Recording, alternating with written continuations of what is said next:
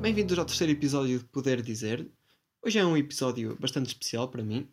Vou ter como convidados os meus avós, o meu avô Manel e a minha avó, pronto, que tem o nome de todas as avós, inclusivamente da tua, porque com quase toda a certeza a tua avó se chama Maria, não é?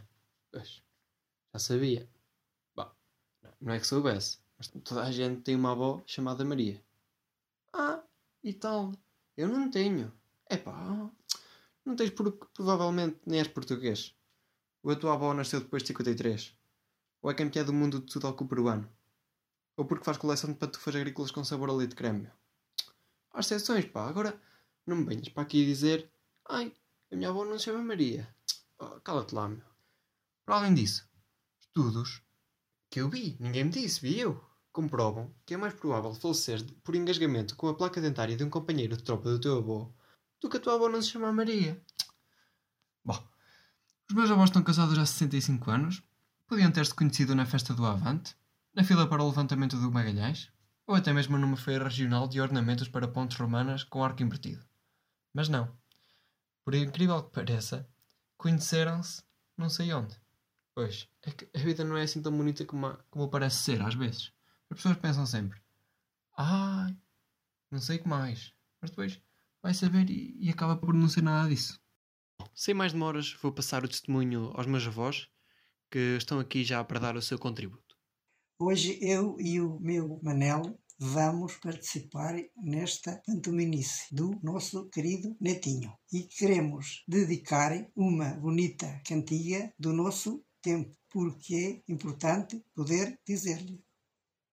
Eu ouvi o passarinho às quatro da madrugada, cantando lindas cantigas à porta da minha amada. Por ouvir cantar também, a sua amada chorou às quatro da manhã. Ah, eu nem devia ir, mas a cabeça só diz.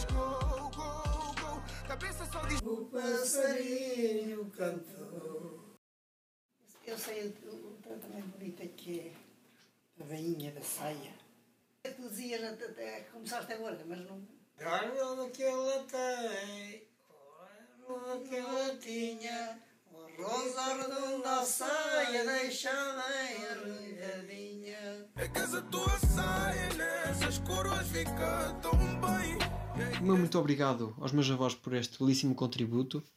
E se eu hoje sou o que sou, é, é porque ontem fui o que era. Por hoje é tudo. Despeçam-me com muito amor e finalizo com uma frase de cariz filosófico que muitas vezes pode levar os mais velhos à reflexão. Se dissesse aos meus avós que ia perar, eles pensavam que eu ia apanhar peras.